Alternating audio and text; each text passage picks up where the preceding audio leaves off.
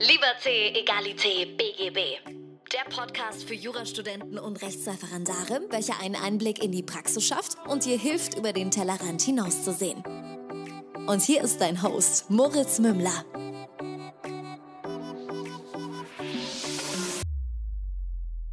Servus und herzlich willkommen zu einer neuen Folge von Liberté, Egalité, BGB. Ich habe hier die liebe Luisa zu Gast. Ähm, auf Instagram heißt sie Luisa hat recht und nach einer gefühlten Ewigkeit habe ich es jetzt endlich geschafft, sie im Podcast äh, zu bekommen. Luisa, herzlich willkommen. Vielen, vielen Dank, ja. Äh, immer busy. Nee, in Wirklichkeit hat es einfach ein bisschen gedauert, bis wir herausfinden können, wie wir uns tatsächlich sprechen können. Jetzt hat es geklappt und ich bin sehr froh, dass es geklappt hat und äh, ich freue mich sehr. Mega. Also man muss dazu sagen, die Luisa ist in Dubai und ich äh, habe tausende Fragen, äh, versuche mich da so ein bisschen in eine Struktur zu pressen. Wir haben jetzt echt äh, 20 Minuten versucht, das hier zum Laufen zu bringen, weil Skype funktioniert nicht, Zoom funktioniert nicht, etc. pp. Aber jetzt ist sie hier und als aller, allererstes würde mich mal, mich mal interessieren, wie kommst du als deutsche Juristin im, mit deutschem Studium und so weiter und so fort nach Dubai? Also wo hat das Ganze für dich im ersten Semester begonnen? Also die ganze Geschichte mit Dubai war eigentlich mehr ein Unfall, wenn man das mal so ausdrücken darf. Ich habe äh, ganz normal äh, studiert, erst in Bayern, dann äh, war ich ein äh, kleiner Referendariatsflüchtling, wie man so schön beschimpft wird, wenn man Bayern vorm zweiten Examen verlässt, damit man kein Steuerrecht und kein Arbeitsrecht und vor allem keine elf Klausuren schreiben muss. Ich bin dann nach Hamburg und ähm, ja, äh, ich war weder während der Schulzeit äh, noch irgendwie nach dem Abi noch im Studium im Ausland, so dass ich ähm, auf jeden Fall in der Wahlstation ins Ausland wollte. Ja, ähm, es gibt dann zwei Varianten, wie man die Geschichte weitererzählt. Wenn man jetzt sie für äh, Personaler in einem Vorstellungsgespräch erzählt, dann sagt man, man hat sich äh, dann entschieden, sich in Dubai zu bewerben wegen der Wirtschaft, äh, wegen während dem neuen äh, Kulturkreis, den man kennenlernen möchte und weil das alles äh, aufregend ist und ein ganz anderes Rechtssystem und vor allem, weil die Religion noch in das Rechtssystem verstrickt ist. Wenn ich mit euch spreche, kann ich es ja sagen, ich wollte auf keinen Fall in ein Land, in dem ähm, es überwiegend äh, Native Speaker, also Muttersprachler Englisch gibt, weil mein Englisch einfach eine schiere Katastrophe war. Ich aber auf jeden Fall die drei Monate nutzen wollte, um ohne mich zu genieren, mein Business Englisch so weit wie möglich zu verbessern. Und mit dem Ziel habe ich mich dann in Ländern beworben, in, dem die, in denen die Muttersprache nicht Deutsch ist, äh, nicht Englisch ist, ähm, mhm. aber trotzdem natürlich die Hauptsprache, die Businesssprache Englisch sein wird. Und so kam es im Endeffekt unter anderem äh, zu Dubai. Genau. Mega, das äh, klingt tatsächlich sehr, sehr clever. Also da, ich habe so einen Gedanken habe ich auch noch nie gehört, dass man praktisch sagt, ja gut, wenn mein Englisch noch nicht gut genug ist, dann gehe ich dahin, wo keiner gut Englisch kann. Es ist auf jeden Fall eine, eine ziemlich geile Ansichtsweise.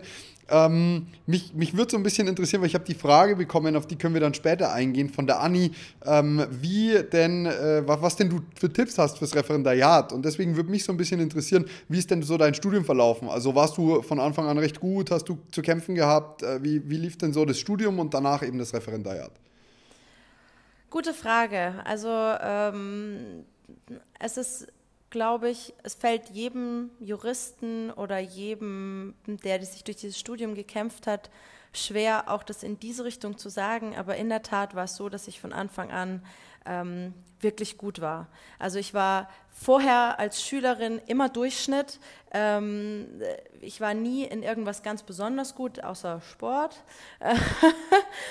Aber ähm, ja, ich habe äh, mit dem Jurastudium begonnen und vom ersten Semester an ähm, lief es notentechnisch wirklich gut. Ich könnte jetzt nicht sagen, dass ich von Anfang an gewusst habe, okay, das ist das, was ich machen will. Im Gegenteil, das ist kein Geheimnis, dass die Juristerei nicht äh, mein, mein absoluter Traumjob ist, vor allem nicht so dieses stupide irgendwie Rechtsanwalt oder Staatsanwalt oder Richter.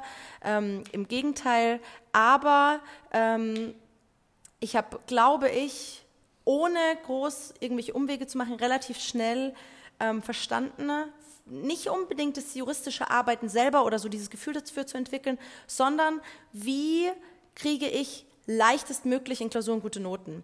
Ich kann dir deswegen den Unterschied so genau sagen zwischen dieser Leidenschaft und dem Verständnis zu Jura, weil ich in der Tat fürs zweite Examen mit einer mit meiner Freundin gelernt habe, die mittlerweile Richterin ist und die hatte so diese Grundbegabung für, für Jura. Diese, erstens, die, sie mochte das einfach, sie hatte das Verständnis und einfach eine Grundbegabung. Das heißt, die hat ungefähr 30 Prozent von dem gelernt fürs zweite Examen, was ich gelernt habe.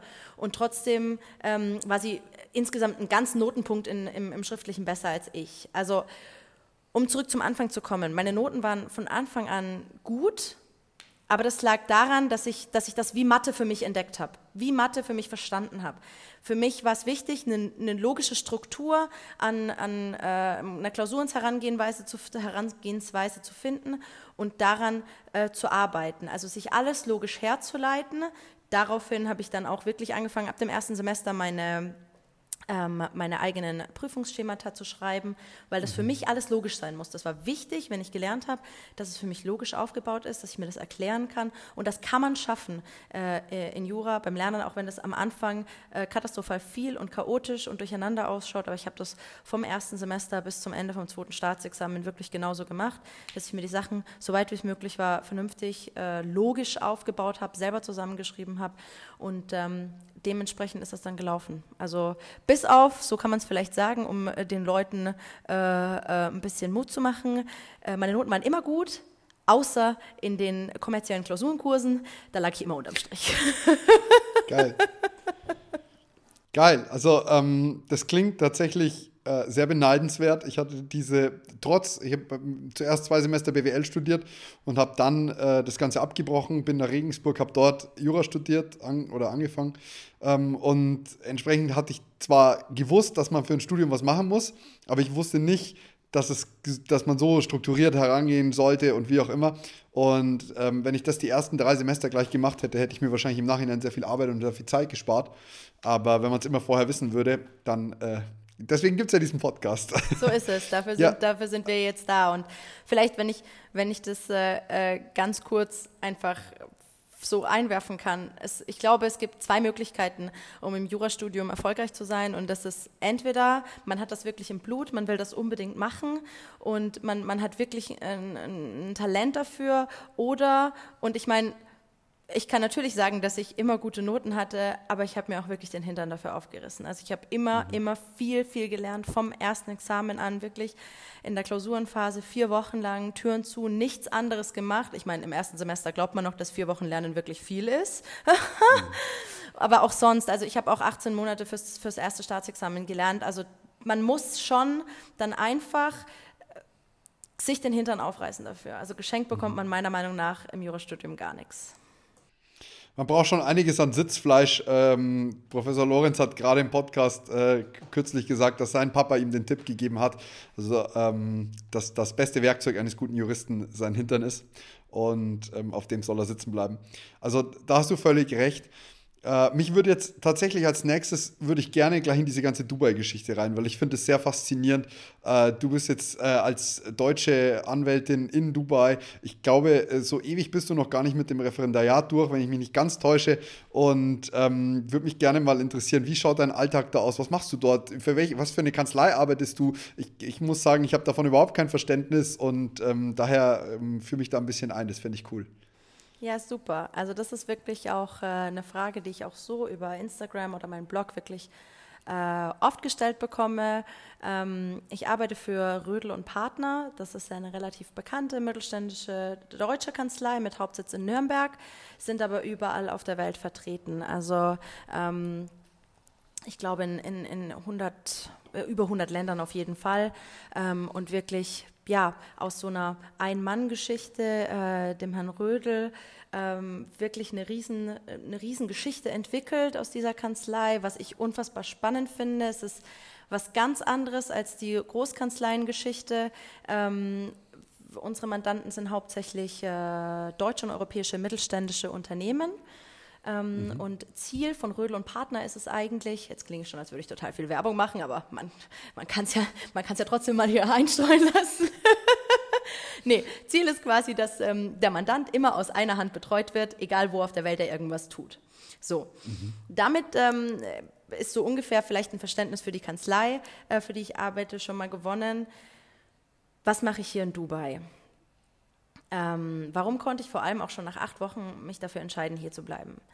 Ähm, das, das Arbeiten hier ist nicht streng juristisch, wie wir das aus Deutschland kennen. Egal, ob man jetzt in einer großen oder einer kleinen Kanzlei war, egal, was man für Erfahrungen in Deutschland gemacht hat, ähm, das ist hier ganz anders. Äh, obwohl es ein hochmodernes Land und eine hochmoderne Stadt ist und alles digitalisiert ist, wird ähm, in Dubai ganz viel von Angesicht zu Angesicht gemacht. Also wenn ich mhm. eine Frage habe, dann sind hier nicht irgendwelche ja, Lehrbücher oder Kommentare heranzuziehen, sondern zuständig sind die Behörden selber und da sitzen Mitarbeiter in Servicecentern, also das kann man sich wie irgendwie in, in Hamburg beim Bürgeramt oder so vorstellen oder im, im Landratsamt in, in Bayern.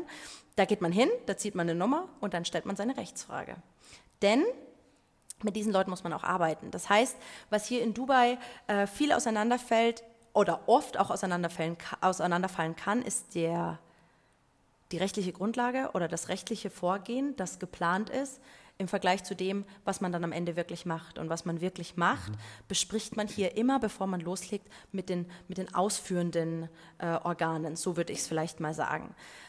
Ähm, das ist nicht immer einfach und es macht vor allem die Zusammenarbeit mit dem Mandanten nicht sehr einfach. Denn der Mandant kommt auf mich zu und will was von mir wissen, wie geht das ABC? Dann ist meine Antwort nicht wie in Deutschland, okay, so geht's, weil so haben wir es schon immer gemacht, so steht es im Gesetz, äh, das ist der Kommentar dazu, das ist die Rechtsprechung dazu, so wird es gemacht. Geht hier auch gar nicht. Warum nicht? Ich meine, das Land selber existiert erstmal knapp 50 Jahre. Das heißt, es gibt keine Rechtsprechung zu allen Sachen, es gibt keine Kommentare oder ähnliches. Äh, es gibt zu den ganz, ganz vielen Sachen Beispiel ähm, äh, Data Protection Law, also was jetzt groß, riesig groß in, in Europa ist, gibt es hier einfach gar nicht. Das gibt es hier nicht. Es gibt noch kein Gesetz zum Datenschutz. Wenn jetzt mein Mandant was dazu wissen will, dann kann ich natürlich gucken, was, was, was für Gesetze haben wir. Aber im Zweifel gehe ich zu den entsprechenden Behörden, äh, die mir da in den Sinn kommen und frage einfach nach. Und dann kann es schon mal sein, dass man mit Leuten spricht, die keine juristische Ausbildung haben oder die im Zweifel sogar Probleme haben, einen zu verstehen. Was lernen wir hier als Rechtsanwälte über die, über die Jahre Erfahrung? Was frage ich? Wie frage ich? Wie einfach muss ich meine Frage auch formulieren? Wir sprechen alle nicht in unserer Muttersprache miteinander. Auch wenn ich dann mit so einer Dame oder einem Herrn in der Behörde spreche, dann sind die ja, meistens, ja, entweder sind Emiratis oder irgendwelche anderen Nationen, aber Englisch ist für niemanden die Muttersprache. Also Fragen leicht formulieren oder, oder einfach formulieren, ähm, auf den Punkt kommen, was will man, da schweifen wir Juristen auch gerne mal ab, dass wir dann von, von ins Hundertste und ins Tausendste kommen und dann wirklich abwägen, okay, ist das eine Antwort auf meine Frage? Kann ich darauf auch wirklich mich verlassen, was derjenige gesagt hat, diejenige gesagt hat, und dann die entsprechende Übersetzung an den Mandanten, der das natürlich aus Deutschland, aus Europa ganz anders gewohnt ist. Also der, der das gewohnt ist, dass man ihm sagen kann, A, B, C, das dauert zwei Wochen, äh, das kostet so und so viel. Das gibt es hier einfach nicht. Also man kann mhm. ungefähr an seinen Erfahrungswerten sagen, wie lange es ungefähr dauert, aber da, sind das, da kommen vom Hundertste ins Tausendste Sachen dazwischen, ne? ähm, die dann einfach, ja, auch hier der, der, der Kultur und der Mentalität geschuldet sind, die einfach anders sind. Bestes Beispiel, ja, man kann ähm, in manchen Situationen mit einer betroffenen Person nicht sprechen, weil sie gerade betet, mitten am Tag. Das ist halt so. Das ist die Kultur hier. Das ist einfach anders. Ähm, und für mich ist das eigentlich das, das, das, das Spannende. Also wie ich am Anfang gesagt habe, die Juristerei ist nicht mein absoluter Traumberuf. Und was ich hier einfach gefunden habe, ist ein Weg, juristisch tätig zu sein, aber nicht dieses stringente, ich sitze da und, und durchwälze Kommentar um Kommentar und Back Online und Rechtsprechung, sondern ich würde sagen, wir verstehen uns hier als so eine Art, hm, weitläufigen Unternehmensberater, weil wir wirklich mhm. versuchen, äh, nicht nur rechtlich oder meistens geht es einfach nicht nur rechtlich, sondern rechtlich und praktisch äh, die Mandanten zu unterstützen und äh, ihnen Lösungswege aufzuzeigen, denn das Business ist riesig hier. Für, für ganz viele Unternehmen ist es immer noch, auch wenn es ein bisschen abgeflacht ist, super spannend. Aber man muss halt als, als Rechtsanwalt hier wirklich ja, eine Art Übersetzer sein, eine Art Mädchen für alles. Man kümmert sich um viel, viel mehr Dinge, als man sich in Europa kümmern würde, denn meistens sind die, sind die Unternehmen aus Europa hier nicht personell vertreten. Die stellen dann irgendwann mal jemanden ein, aber vorher ist man der einzige Ansprechpartner. Die haben hier keine Erfahrung. Ähm, genau, das ist so ein bisschen, ja, so ein bisschen Mädchen für alles sein und das macht mir eigentlich unfassbar viel Spaß. Das klingt echt extrem spannend. Äh, wenn ich da so ein bisschen drüber nachdenke, ist es bei mir so, dass ich äh, zumindest das Verständnis dessen, dass die Wirtschaft mit dem Juristischen enger verankert ist, äh, finde ich sehr richtig eigentlich, weil es gibt ganz viele Sachen, die, die, die kann man gar nicht ähm, ohne den wirtschaftlichen und ohne den juristischen Bezug entscheiden. Also wenn du einem Juristen und einem Marketingmenschen jeweils eine Werbekampagne zu, designen lässt. Dann gibt dir der Jurist die juristisch zulässige und der Marketingmensch, der die, die funktioniert. Also, und die beiden überschneiden sich halt gar nicht in der Regel. Das ist halt, äh, deswegen finde ich den, den das, das, Konzept oder beziehungsweise das Ergebnis, das am Ende rauskommt, ganz interessant. Auch wenn ich es mir wirklich anstrengend vorstelle, da also die ganze Zeit zu den Behörden zu tingeln. Und ähm, kann mir auch, das, das war mein erster Gedanke, war dieses Mädchen für alles, so dieses Sprachrohr der Fragestellung. Jetzt interessiert mich tatsächlich, in der aktuellen Zeit ist dieses Thema zwar brutal nervig, aber mit dem Coronavirus, erstens, wie wirkt sich gerade in Dubai aus, wenn wir schon ein Sprachrohr haben? Und zweitens, wie machst du jetzt deine Botengänge? Also ja, berechtigte Frage und äh, das ist sicher für jeden interessant. Auch äh, ich habe mich auch schon etwas ausgelassen über diverse Influencer, die hier im Dubai-Urlaub sind und hier so, so tun, als wäre alles in Ordnung. Also mm, es ist aktuell weniger wild, als wir das in Europa sehen im Moment. Das kann man mhm. vielleicht sagen. Weniger wild auf der Seite, dass, dass wir hier erheblich weniger Fallzahlen haben. Also ich glaube, wir sind gerade mal knapp über die 100 mit angesteckten mhm. Fällen. Man darf aber in Klammern nicht vergessen, dass wir hier keine freie Presse haben. Also wenn es mehr sind, dann wissen wir es nicht. Äh, also das ist Fluch und Segen, Segen zugleich, denn es besteht überhaupt gar keine Panik hier in, in Dubai, in den VAE. Ähm, auf der anderen Seite kann man nicht sicher sein, ob wir, ob wir alles wissen. Das aber zugrunde gelegt, kann ich sagen, ähm, wir arbeiten von unserem Büro aus seit äh, einer Woche im Homeoffice. Das ist von Deutschland aus entschieden worden. Und wir waren, würde ich sagen, eine der letzten Offices, die ins Homeoffice gegangen okay. sind. Die Schulen und die Unis sind schon, glaube ich, zwei Wochen, bevor das in Deutschland angefangen hat, ähm, in die Ferien geschickt worden. Hier ist man ein bisschen schneller äh, mit, mit diesem ganzen Homeschooling und Online-Schooling gewesen, dass man sagt, man hat erstmal zwei Wochen Ferien vorgezogen. Das waren die, die, die äh, Frühjahrsferien, hat man vorgezogen. Und dann jetzt ab, ich, ich würde sagen, das geht entweder heute los oder nächste Woche, ähm, hat man offiziell Homeschooling mit Online-Classrooms etc. Also da ist man hier vielleicht, zumindest was ich jetzt gehört habe in Deutschland, ein bisschen schneller hinterher. Ähm, eigentlich jeden zweiten Tag werden hier die Maßnahmen härter und ähm, ja, was ist eigentlich das, was am meisten zeigt, wie, wie extrem die Maßnahmen sind? Ähm, ab morgen fliegt kein Flugzeug mehr nach Deutschland. Also wow. zumindest nicht von Emirates. Ähm, die Lufthansa fliegt, glaube ich, morgen Abend nochmal. Äh, Etihad aus Abu Dhabi, äh, weiß man noch nichts Offizielles, aber das ist ein Punkt, wo ich sage, das ist schon relativ extrem. Also das ist auch ein Punkt, der das ein bisschen sich, sich wirklich sehr, sehr nahe und sehr gruselig anfühlen lässt, wenn ich weiß, ich kann nicht mehr einfach ähm, nach Deutschland fliegen, unabhängig davon, was da auf mich warten würde an Quarantäne. Aber zu sagen, es gibt keine Flüge nach Deutschland und natürlich auch in ganz, ganz viele andere europäischen Destinationen, das ist schon extrem. Ansonsten sind die Sachen natürlich genauso. Äh, Fitnessstudios, äh, Clubs, das ist alles geschlossen, aber schon seit einer Woche man hat das Gefühl oder man bekommt durch die Medien das Gefühl, das ist ja alles relativ unter Kontrolle, aber man kommt natürlich nicht umhin, sich die Sachen auch aus Europa anzuschauen und das lässt einen wirklich erschaudern. Zu dem Thema ähm, äh, Botengängen und äh, Geschichten mit den Behörden. Äh, hier versuchen alle Seiten, äh, das Leben so weit wie möglich aufrechtzuerhalten. Auch die Behörden sind im Homeoffice, aber man sieht zu, dass immer irgendjemand äh, in den Behörden ist oder auch in den Offices. Bei uns ist es auch so, dass unsere Assistentin im Office ist. Und dann versucht man entweder mit Kurierdiensten Dokumente hin und her zu schicken, wenn es geht. Oder ansonsten wird jetzt doch dann viel per Telefon gemacht, was natürlich einfacher ist, wenn man die Leute schon kennt. Wenn ich jetzt jemanden natürlich. ganz Neues äh, äh, angehen müsste und, und eine ganz neue Frage hätte, ich müsste, keine Ahnung, irgendwie die Luftfahrtbehörde äh, kontaktieren oder die deutsche Botschaft, dann kriegt man da meistens niemanden ans Telefon.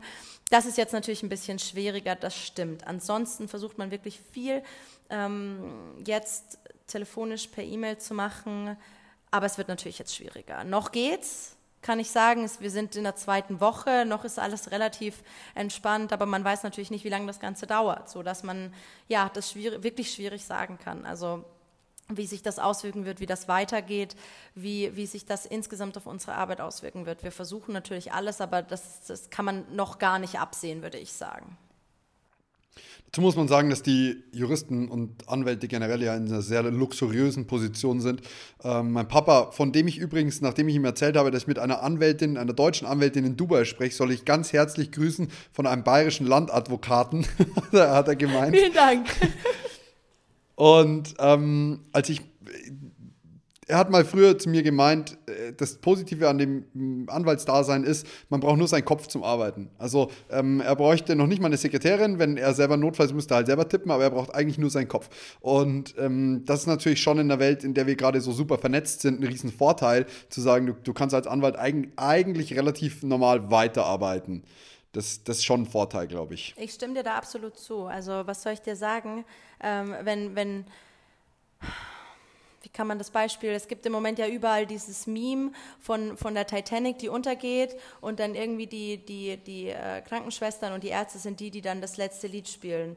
Ja, wir sind im Endeffekt die, äh, ähm, vielleicht nicht die die Leute retten, aber die, die die letzten Teile von der Titanic aus dem, aus dem Wasser ziehen und damit immer noch Geld verdienen können. Also ähm, das, das ist vielleicht äh, makaber zu sagen, aber als Rechtsanwalt wird man immer gebraucht. Man wird gebraucht, wenn Leute ein Office eröffnen, wenn Leute, wenn, wenn Gesellschaften Mitarbeiter einstellen. Man wird aber genauso gebraucht in solchen Krisensituationen, um sich rechtlich abzusichern. Inwieweit kann ich Mitarbeiter entlassen, Kurzarbeit, ähm, unbezahlten Urlaub? Äh, was kann ich machen, wenn jetzt eine Gesellschaft pleite geht. Also Rechtsanwälte sind äh, wirklich, wie du sagst, in der komfortablen Situation. Erstens, wir brauchen nur unseren Kopf, um zu arbeiten. Deswegen war das auch für uns alle kein Problem, sofort ins Homeoffice zu wechseln. Also nimmst du deinen Laptop mit und äh, hast dein Telefon dabei und dann bist du eigentlich ausgerüstet. Aber eben auch auf der anderen Seite, ähm, du wirst immer gebraucht. Ja fand das Beispiel sehr, sehr treffend. Also mit den, mit den äh, Stücken der Titanic, das, das hat äh, mir tatsächlich äh, imponiert. Denn äh, ich habe gerade mit einem 70 äh, Jahre alten Rechtsanwalt gesprochen und er meinte, ja, er hat sich jetzt nochmal schnell ins Mietrecht und ins Arbeitsrecht eingearbeitet, weil das ist das, was gerade auf ihn zukommt. Und ähm, daher sehr, sehr interessant. Wenn wir schon beim Rechtsgebiet sind, würde mich mal so ein bisschen interessieren, in welche Richtung bewegt sich dann deine Arbeit konkret? Also gut, es geht um deutsche Mittelständler, äh, Ständler, aber was, was gibt es da zu tun? Also gib mir ein bisschen äh, Futter, ein bisschen Beispiel, die du, das, als würdest du es einem Laien oder einem Nichtjuristen erklären, nur mit halt ein paar Fachbegriffen. kein Problem, kein Problem. Also äh, Hauptbereich ist, was ich übrigens überhaupt nie wirklich machen wollte, das kommt noch dazu, äh, Handels- und Gesellschaftsrecht und Arbeitsrecht. Ähm, Handels- und Gesellschaftsrecht inwieweit? Wir haben hier, ähm, meine Arbeit beginnt eigentlich oft mit der Unternehmensgründung. Das bedeutet, eine deutsche Gesellschaft äh, gründet hier entweder eine Mutter oder eine unselbstständige Zweigniederlassung oder eine eigene GmbH. Ähm, dann kommt es darauf an, wie strukturiert man das, wie strukturiert man das sinnvoll, steuerrechtlich. Äh, wir sind ja hier in Dubai in der komfortablen Lage, dass wir keine Steuern haben, außer jetzt die Mehrwertsteuer seit 2018, sonst aber nichts. Ähm, deswegen kommt es dann auch wirklich immer darauf an, okay, wie strukturiert man das zwischen Deutschland und Dubai, wenn da irgendwelche Rückflüsse an Gewinnen kommen. Das sind, also das spielt damit rein, ne? wieder im Thema Unternehmensberatung vielleicht, äh, generelle mhm großräumige Beratung. Ähm, sobald die Gesellschaft hier vor Ort gegründet ist, stellt sich natürlich die Frage ähm, Einstellung des Managers, wen nimmt man da, Entsendungen aus Dubai, äh, aus, aus Deutschland, das ist dann Arbeitsrecht, deutsches Arbeitsrecht vernetzt mit dem Arbeitsrecht, das wir hier haben, lokale Einstellungen, lokale Entlassungen. Ähm, genau, Wichtig vor Ort hier, was dann wieder gar nichts mit Deutschland zu tun hat, sind die Visa-Angelegenheiten. Also hier äh, vor Ort kann man nur leben, wenn man ein Visum hat. Es gibt im Grunde genommen nur einen Weg, ein Visum zu haben. Das ist ein Arbeitsvertrag. Hier gibt es nur Arbeitsvisa von ein paar kleinen Ausnahmen. Das ist äh, Investorenvisa, wenn man hier so einen Tower kauft.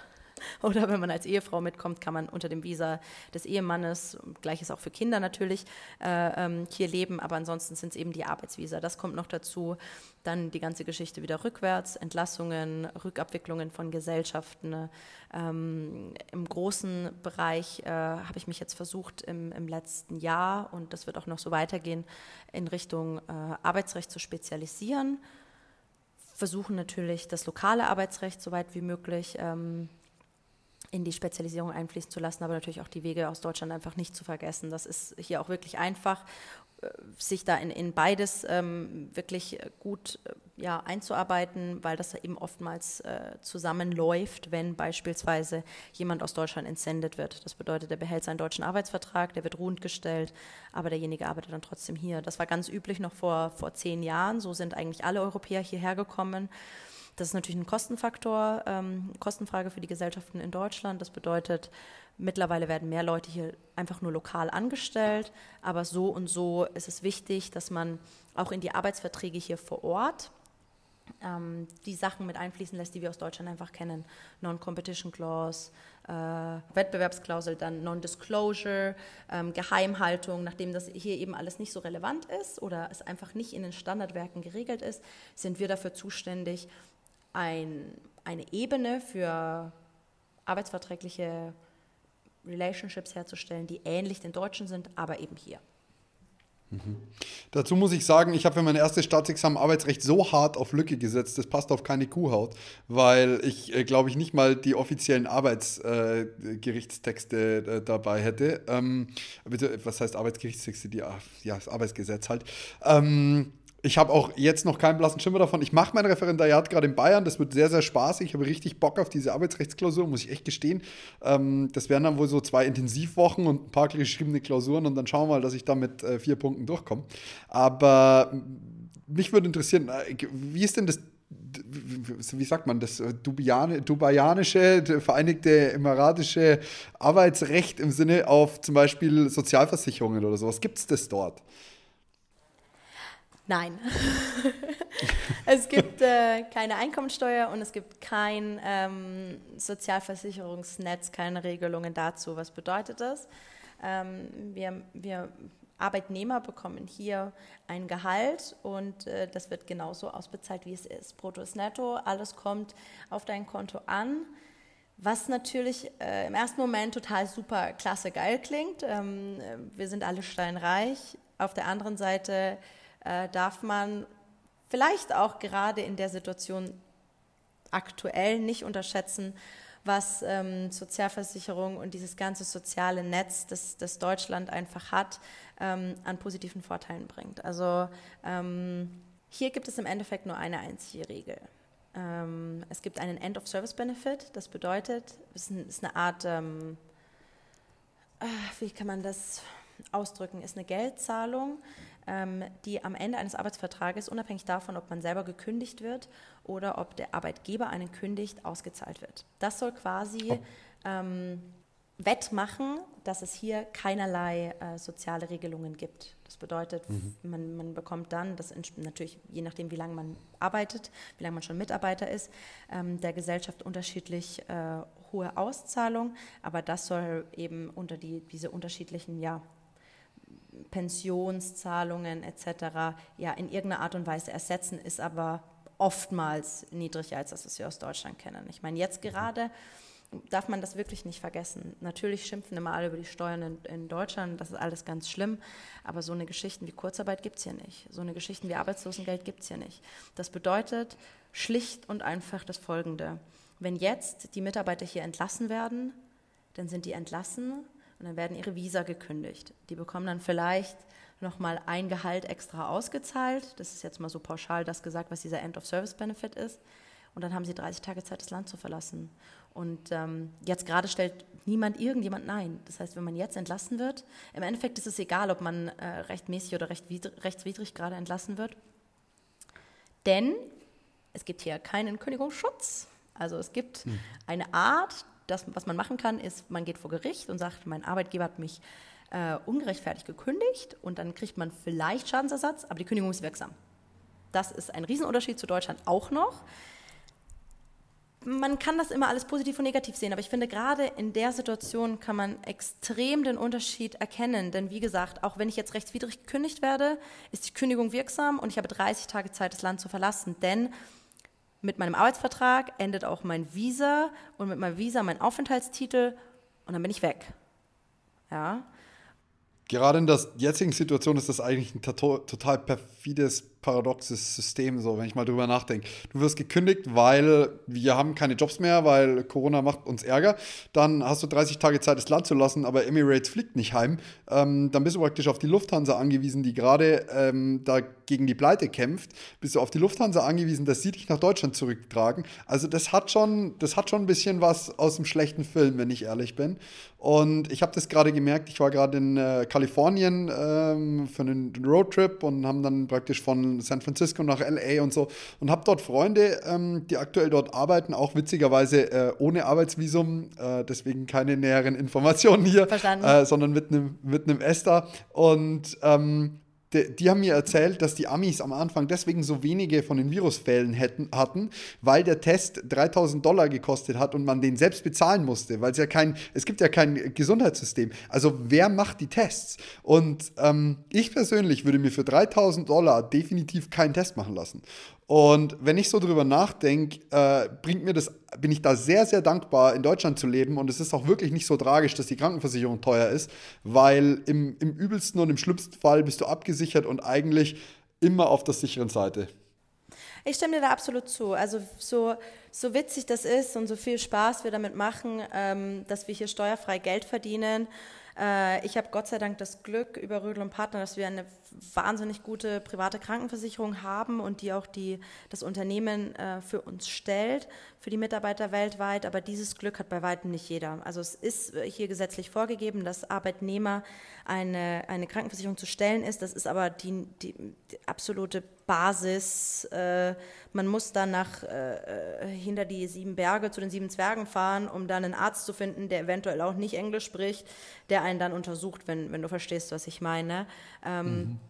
Aber abgesehen davon, ja, ähm, wie gesagt, natürlich äh, kann man dann super Geld zur Seite legen, wenn man so viel Geld verdient. Klar, rechne mal auf jedes Gehalt äh, in Deutschland einfach die, weiß ich nicht, 43, 44, 45 Prozent Steuer obendrauf.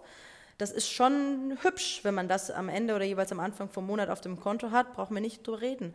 Aber so eine Situation wie gerade eben äh, verdeutlicht eigentlich jedem wirklich sehr, sehr gut, was der deutsche Staat und, und der Sozialstaat äh, an, an Vorteilen mit sich bringt. Denn ja, also selbst wenn ich jetzt nicht davon ausgehe, dass, dass mich das ähm, trifft mit den Entlassungen oder uns das trifft, wir sind ohnehin ein sehr kleines Team und wie gesagt, wir haben noch Arbeit und das wird auch sich jetzt so schnell wahrscheinlich nicht ändern.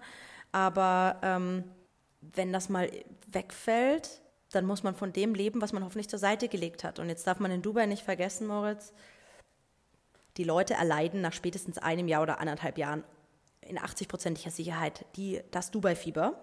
Und das bedeutet, man glaubt, man ist ähnlich reich wie die Locals. Die Locals haben aber Öl im Garten und wir haben alle kein Öl im Garten. So, ich möchte den Podcast kurz für Werbung in eigener Sache unterbrechen. Um diesen Podcast am Leben zu halten, ist die Unterstützung von The Loyal One, der Tasche für deinen Schönfelder und deinen Sartorius in den verschiedensten Farben, absolut nötig. Die Tasche ist nicht nur elegant, nützlich und absolut hochwertig, sondern sie ist auch der perfekte Begleiter durch dein Studium, Referendariat oder das Praktikum.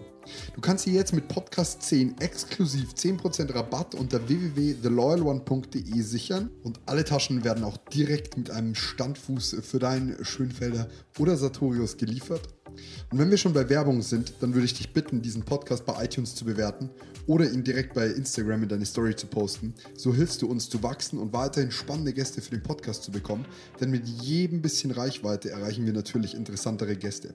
Ich bedanke mich jetzt schon mal für deine Unterstützung. Zusammen sind wir mehr und viel Spaß mit dem Rest der Folge.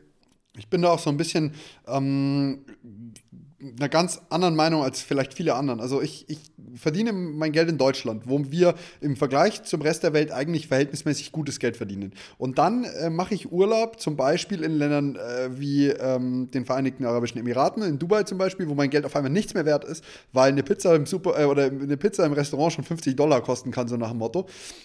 Oder ich äh, fliege nach New York, wo ich äh, genauso teure Pizzen bekomme. Und ich bin eher der, der Überzeugung, es ist super, wenn du äh, gutes Geld verdienst und dann aber in Länder gehst, wo das Ganze günstiger ist. Wie zum Beispiel Thailand, wo du für drei Euro ein Essen bekommst. Also ich versuche immer dahin zu gehen, wo mein Geld mehr wert ist. Und ich kann brutal nachvollziehen, was du sagst mit dem Dubai-Fieber. Ähm, ich habe zwar noch nie davon gehört, dass, dass tatsächlich das, dass man das dann so erleidet, aber ähm, man ja, das beste Beispiel ist der Freund, der gerade in San Francisco arbeitet. Der, die haben sehr, sehr, sehr viel Budget von einem der einflussreichsten Millionäre, Milliardäre, wie auch immer, bekommen und ähm, ja, haben sich halt jetzt erstmal eine Wohnung für 7000 Dollar im Monat gegönnt. Also da brauche ich nicht mehr viel sagen. Da bleibt halt am Ende bleibt nicht mehr viel über. Und äh, deswegen, das, das ganze Geld ist gut und schön, aber wenn man nicht weiß, wie man damit haushaltet, dann ist man gegebenenfalls doch ganz gut beraten, im Sozialstaat zu leben. Und äh, generell, wie gesagt, da kann ich mir schon vorstellen, dass das ein großes Thema da ist aktuell. Also pass auf. Vielleicht kann ich dir das auch an einem Beispiel verdeutlichen. Es ist wirklich so, dass wir alle sehr, sehr gutes Geld verdienen. Das kann man vielleicht wirklich so sagen. Eigentlich dürfte jeder, der hierher kommt, mehr Geld verdienen, als er in Deutschland verdient. Das definitiv. Jetzt mal das, die Steuergeschichte außen vor gelassen, aber auch so müsste man hier wirklich ähm, mehr Geld verdienen als irgendwo anders auf der Welt oder vor allem als in Deutschland. Jetzt sollte man natürlich in der Lage sein, äh, mit seinem Geld zu haushalten oder nicht ich dachte, das kann ja so schwer gar nicht sein. Ich tue halt jeden Monat, wenn mein Gehalt kommt, einen gewissen Teil zur Seite legen. Das war im ersten halben Jahr weniger und das wird halt ständig mehr. Zudem kann man natürlich auch in die ähm, bei der Rechtsanwaltskammer und beim Versorgungswerk freiwillig einzahlen, auch wenn man nicht in Deutschland tätig ist. Äh, da hat meine Chefin sehr großen Wert darauf gelegt, dass wir das machen. Wir sind natürlich alle bei der Rechtsanwaltskammer in Nürnberg zugelassen und entsprechend ähm, fängt man dann an mit dem halben Satz vom Mindestsatz, irgendwie ein relativ kleiner Wert und steigert das dann nach oben, einfach um, um da auch auf der sicheren Seite zu sein. Dubai verlassen Ausländer, Europäer, Amerikaner, Engländer und haben zu 85 Prozent Schulden. Das ist eine Zahl, die da, also da bleibt es mir wirklich weg, weil man muss ja dann wirklich nicht nur sein Geld jeden Monat komplett zum Fenster raushauen, sondern eben auch Schulden machen ohne Ende. Natürlich ist es was anderes, wenn man Kinder hat. Kinder, Familien hier äh, sind das sehr, sehr, sehr teuer. Schulen sind alle privatisiert, das ist alles sehr teuer. Noch ein Punkt, wo man in Deutschland oftmals einfach in meinen Augen nicht, nicht zu schätzen weiß, was das bedeutet, wenn Kitas außen vor gelassen, ähm, Schule und Unis meistens äh, kostenfrei sind. Hier kostet das alles Geld, nicht wenig. Das kann man vielleicht sagen, sodass man sich auch hier überlegen muss, will ich überhaupt ein Kind, will ich zwei, will ich drei, kann ich mir es überhaupt leisten? Aber als Single hier Schulden zu machen, ist einfach, aber da muss man sich halt auch mal ein bisschen am Riemen reißen, in meinen Augen. Mhm. Vielen, vielen Dank für diesen Einblick, weil ähm, da wird nicht jeder so offen drüber reden. Und äh, das ist doch durchaus ein sehr, sehr spannendes Thema. Ich sehe das immer, wenn grundsätzlich, wenn jemand zu mir sagt, ja, er möchte mal gerne in die Großkanzlei, weil er wird gern ähm, 8.000 plus Euro verdienen, 10.000, 12.000, wie auch immer, dann äh, ist die erste Frage, die ich gegenstelle, so erstens, das ist viel Geld, so sind wir uns einig, aber zweitens, wie viele Stunden musst du eigentlich schaffen? Also wie viele Stunden wirst du ackern und was für einen Stundensatz bringst du am Ende für deine Zeit raus? Und ähm, auch zu welchem Preis, den du jetzt im Studium schon bezahlst. Es ist so, jeder hat so sein eigenes Ziel. Ich, äh, du musst wissen, ich hatte tatsächlich, ich, ich, ich verkaufe mich immer unter Wert. Ich hatte 6,99 Punkte im Examen, aber ich hatte 4,08 schriftlich. Also ich war wirklich so bravo, bravo. unter Obergrenze, Unterkante oder wie man das sagt. Jedenfalls, ähm, bei mir ist halt das Ziel ganz anders gewesen und ähm, gibt dann eben auch wieder Leute, die wesentlich mehr machen noch als ich und dafür aber halt wesentlich bessere Noten bekommen, was aber immer irgendwo am Ende mit eingerechnet werden muss. Deswegen ist das, ein, wie gesagt, ein sehr interessanter Einblick und ähm, auch schön mal zu hören, dass das nicht alles immer Gold ist, was glänzt. Das ist mal das eine, das definitiv. Ähm, aber auch die Geschichte, was will ich, für welchen Einsatz, äh, da stimme ich dir absolut zu. Also ähm, in meiner Wahlstation hier beziehungsweise schon in meiner Rechtsanwaltsstation vorher, habe ich gemerkt, dass die Anwaltsstation für mich wirklich ausscheidet. Äh, äh dass dass die, die, Groß, die Großkanzlei für mich wirklich ausscheidet. Mhm. Woran liegt es? Ich habe immer gesagt, so dieses typische, okay, von den Noten her passt's. Warum nicht mal zwei, drei Jahre Großkanzlei machen? Man lernt wahnsinnig viel. Im zweiten Jahr wird man Fachanwalt. Man wird wirklich gepusht. Und ich meine, es kann jetzt auch nicht so verkehrt sein, irgendwas zwischen 100 und 120.000 Euro im, im, Jahr zu verdienen. Ja? Legt man halt zur Seite, die drei Jahre beißt man sich durch, gut ist. Neun Monate Anwaltsstation äh, haben mir gezeigt, dass das abs absolut ausreichend war, um sich irgendwo durchzubeißen nach zehn Jahren Studium. Ähm, und ich habe wirklich für mich festgestellt, unter keinen Umständen. Unter keinen Umständen. Jeder mag andere Erfahrungen gemacht haben. Meine Erfahrung aus der Großkanzlei ist, junge Rechtsanwälte behandeln wie Dreck und verbrennen, wirklich zu gucken, die arbeiten, niemand geht vor 23 Uhr nach Hause, jeder muss vor dem Partner im Office sein, wie in den schlechten Klischees. Äh, ich habe ja gedacht, sowas es nicht, das gibt es aber doch. Also von irgendwie mit offenen Türen rumgeschrei, von irgendwelche äh, bist du zu doof für Englisch-E-Mails mit den Sekretärinnen in CC ähm, runterlassen ohne Ende ich habe es alles gesehen und ähm, ich kam zu meiner Wahlstation nach Dubai ins Büro von meiner Chefin und habe gesagt, Deria, wenn du es hier nicht rumreißt, gehe ich zurück nach Deutschland, mache irgendwas ganz anderes, aber sicher nichts mit Jura. Also ich war so bedient nach dem Ref, dass ich wirklich äh, ähm, gesagt habe, keine Ahnung, äh, ich gehe lieber ohne Geld zu verdienen, Hunde streicheln. Das ist besser für meine Seele als ähm, Jura, wenn du verstehst, was ich meine. Also es war, für mich war das Ref augenöffnend in die, in die Richtung, dass, ich, dass ich wusste, meine Liste wird immer länger an den Dingen, die ich nicht machen will, besonders aber Großkanzlei. Also das ähm, war von Anfang an wirklich für mich dann raus. Als ich in die Wahlstation kam, wusste ich, das kann ich nicht, das will ich nicht und das kann ich auch nicht.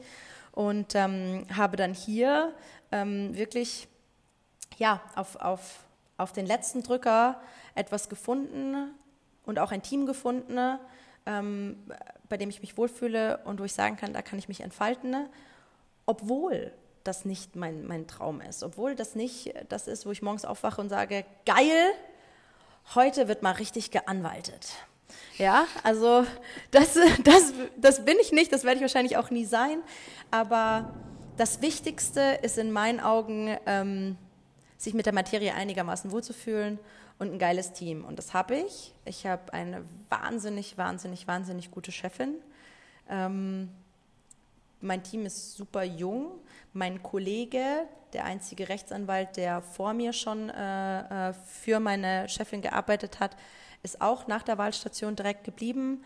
Ähm, meine Chefin pusht uns total. Äh, erklärt uns aber von Anfang an das ganze System Rechtsanwaltskanzlei. Also dadurch, dass wir so ein kleines Office sind und so ein kleines Team, haben wir von Anfang an auch Einblicke in äh, Buchhaltung, Rechnungen stellen, Umsätze. Wie äh, schaffe ich das, dass ich genug Umsatz mache, um die Kosten zu decken, um Gewinn zu machen? Welche Monate sind besser, welche Monate sind schlechter? Wo muss ich gucken, dass ich noch, noch einen Weg finde, um, also auch dieses, dieses wirtschaftliche Denken, was man meiner Meinung nach in der Großkanzlei überhaupt nicht entwickelt, weil man ein kleiner Associate in einem kleinen Team ist, ganz am Ende der, der, der, der ähm, Hackordnung. Und das äh, ist hier einfach nicht so. Und jetzt, lange Rede, kurzer Sinn, zurück zum Thema. Wenn ich länger arbeite als bis 19 Uhr, dann ist das wirklich ein Tag, der sehr, sehr lange ist. Geil. Vielen, vielen Dank für den Einblick auch nochmal, weil ich muss sagen, wir haben, das ist das Schöne an dem Podcast-Format hier, wir haben so die komplett unterschiedlichen, kontroversen Meinungen und das ist so geil, weil, also ich habe meine Meinung, die, die äußere ich dann auch. Dann hatte ich zum Beispiel ähm, die ähm, liebe Dame von La Juris, man darf ja manche Vornamen immer nicht verwenden, ähm, Und äh, die ist in der Großkanzlei, die ist zum Beispiel super happy. Und dann hast du praktisch aber genau das Gegenteil erlebt. Und es ist total schön, weil wir hier nicht das, das eine Endbild vermitteln müssen, wo wir sagen, so, so und so schaut es da und da immer aus, sondern es ist so total geil, irgendwie eine, eine Mischung dessen zu finden. Und ähm, mich freut es total, dass du so glücklich und so happy in Dubai bist. Ähm, da höre ich schon so raus, dass es erstmal die nächsten Jahre, außer du bekommst irgendwann bald mal ein Kind, nicht nach Deutschland zurückgeht. Und ähm, ich möchte mich ganz, ganz herzlich bei dir bedanken, dass du dir die Zeit genommen hast. Das war ein echt cooler Einblick und würde mich auf jeden Fall freuen, wenn wir da vielleicht noch einen Teil 2 dran hängen können, äh, weil es ist ein mega interessantes Thema. Sehr, sehr gerne. Jetzt, wo wir wissen, wie es geht und hoffentlich das dann auch funktioniert, dass die Podcast-Hörer das alles vernünftig hören. Hier im Hintergrund bricht mittlerweile übrigens die Welt zusammen. Es donnert, es blitzt. Also hoffentlich versteht mich jeder gut. Aber wenn das alles geklappt hat, machen wir das gerne wieder. Sehr cool. Luisa, vielen, vielen Dank äh, und äh, mach's gut. Bleib gesund und bis bald. Danke.